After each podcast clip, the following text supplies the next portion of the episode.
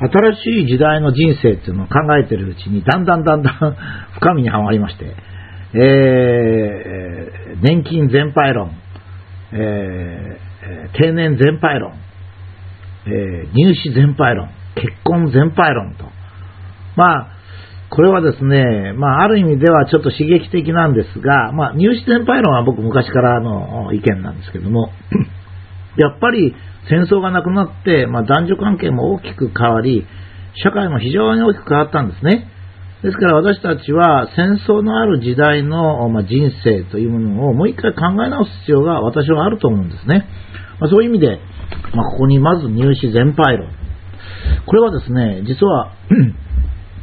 一つの大きな問題はですね、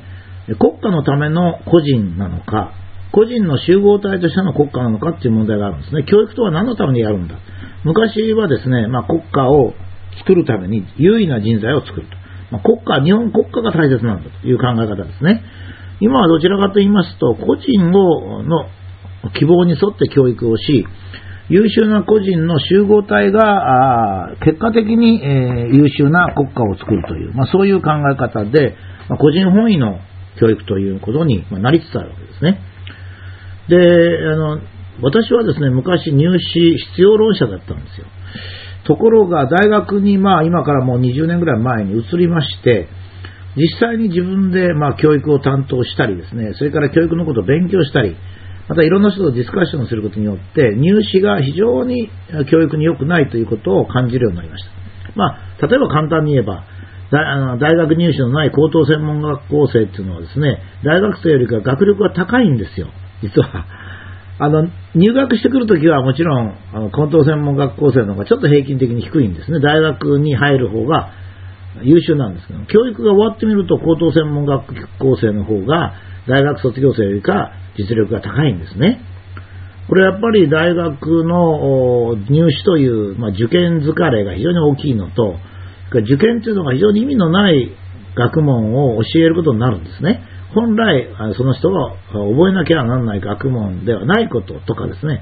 えそれから必要なことを覚えられないということがあるんですね。例えば、2科目受験なんていうのですね、数学と、まあ、物理しかやってこないなんていう子供がいてですね、それはやがて行き詰まるんですよ。やっぱり科学の知識もいるし、それから政治の知識もいるんですよね。歴史も必要だから。どうしてもそうなるわけですね。で、諸外国を見ましてもですね、私もあの、教育の視察っていうのを30カ国ぐらいやったと思うんですけども、アメリカ、ヨーロッパは基本的には大学時間ありません。ちょっとそういうと誤解を招きますが、まあ、日本ではそう言っていいと思います。まあ、アメリカ方式はどっちかっていうと、高校時代のスコアで、まあ、やるんですね。あれは大学受験みたいなもんじゃないかって、そうでもなくて、まあ、自由に高校時代に、試験を受けて、そのスコアを自分で持ってるっていう感じですね。あ600点持ってるとか500点持ってるとか、こんな感じですね。まあ、これでもいいわけですね。一か八かの大学受験よりかは健全になります。それから、まあ、ドイツ方式って言っていいかどうか、これは難しいんですが、え大東大であるとか、なんとか大学っていう名前は全部なくして、国立大学、特にですね、公立大学は。どこの大学も行けると。大学入学試験というのがあると。東大の入学試験じゃなくて、大学の入学試験があって、どこの大学でも勉強できる。これ、まあ、ドイツ方式と言った方がいいでしょうね。それからフィンランドのようにもともとほとんどないと。まあいうようなところがありまして、まあ日本は日本方式でいいと思うんですけども、まあ私はですね、誰でも大学に行くことを希望すれば大学に行けるようにする。特に国立公立はですね。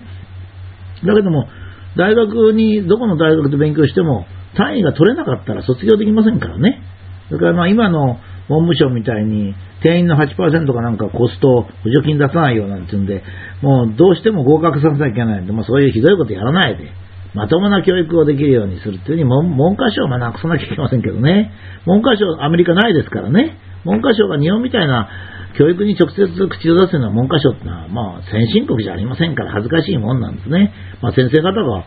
そんな教育をできなかったら先生方の資格ありませんからね。日本だとちゃんとした資格を持っている先生方の教育に全く資格がない大学3年の時かなんかに公務員試験を受かった官僚の30歳とか40歳の人が指導してるんですから、指導という名前で。とんでもないことですよ。ええーと、それからまあこのもう一つの問題はですね一般に社会に出てる大人がですね大学生に対する信頼感がないんですよ。大学生はサボると思ってるんですけど、そんなことはありません。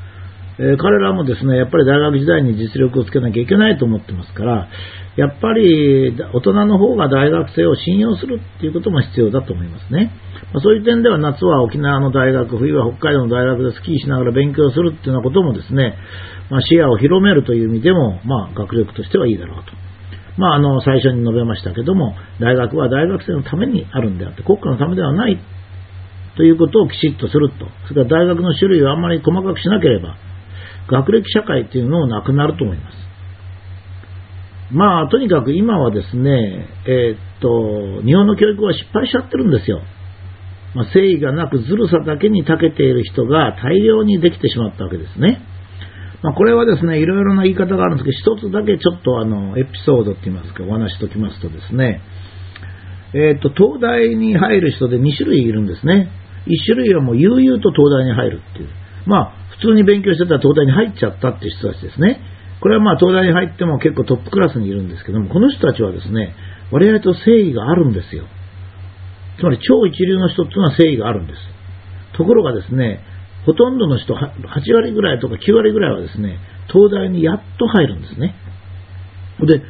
一生懸命勉強して苦労して、まあ家族の協力も得て東大に入るんです。そうしますとね、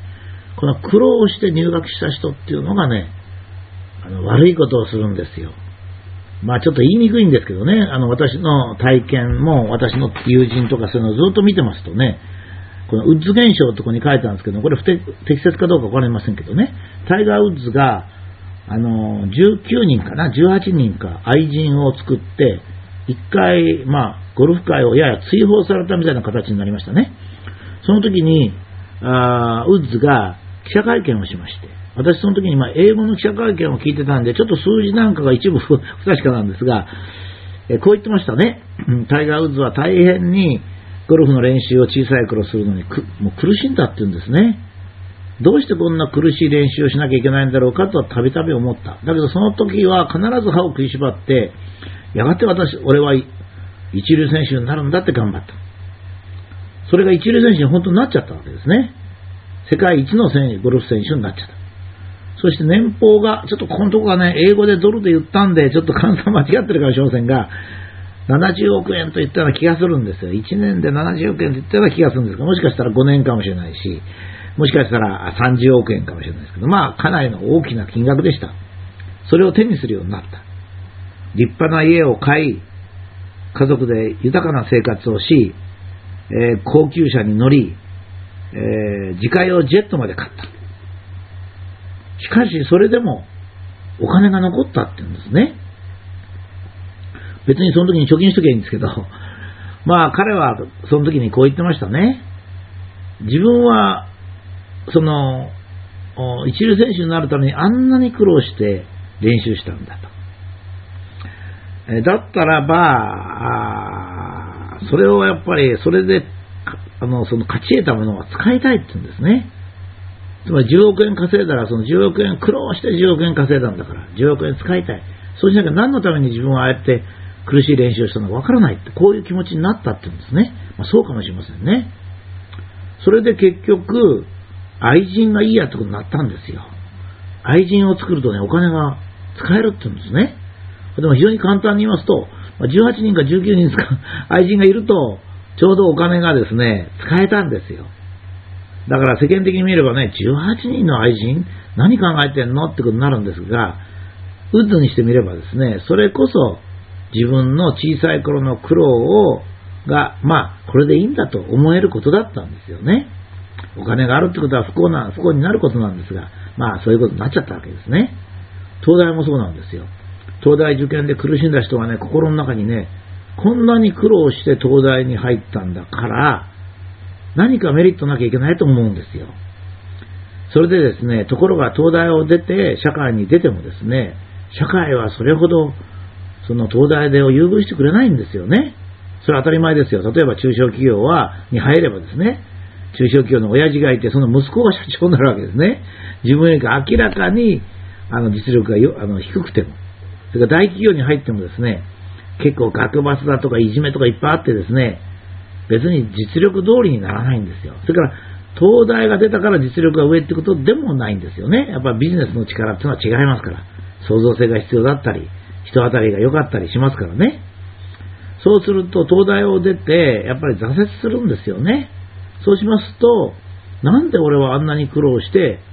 東大を出たのに、このぐらいしか報われないんだ。周りを見渡してみればもっと遊んでたやつが上にいるじゃないかと。こうなりましてね、このズルするようになるんですよ。それが利権を頑張ったり天下りしたり、御用学者だったりする人たちなんですね。ですから東大教授のほとんどは東大でなんですけども、東大教授が悪いのは必然的なんですね。やっぱり最優秀な人たちだけを東大教授になってるっていう昔のタイプでしたらね、良かったんです。今は猫も借子持ったら失礼ですけど、まあまあの人で東大教授になれちゃうんで、そうすると苦労があるんで、東大教授になるとね、メリットいくらでもありますから、それにフラフラとなっちゃうんですよね。まあ、こういった、まあ、これは一つの例を言ったんですが、まあ、東大を解体するということは、まあ、実質的に大学受験をなくして、まあ、どの大学でも入れる。まあ、学歴社会もなくなる。ということで、まあ、大学受験入試全廃論というのは非常にいいんじゃないかと私は思いますね。え、まず大学から入試全廃をすることによって、高校までの教育を正常にするということがですね、非常に重要ではないかと思います。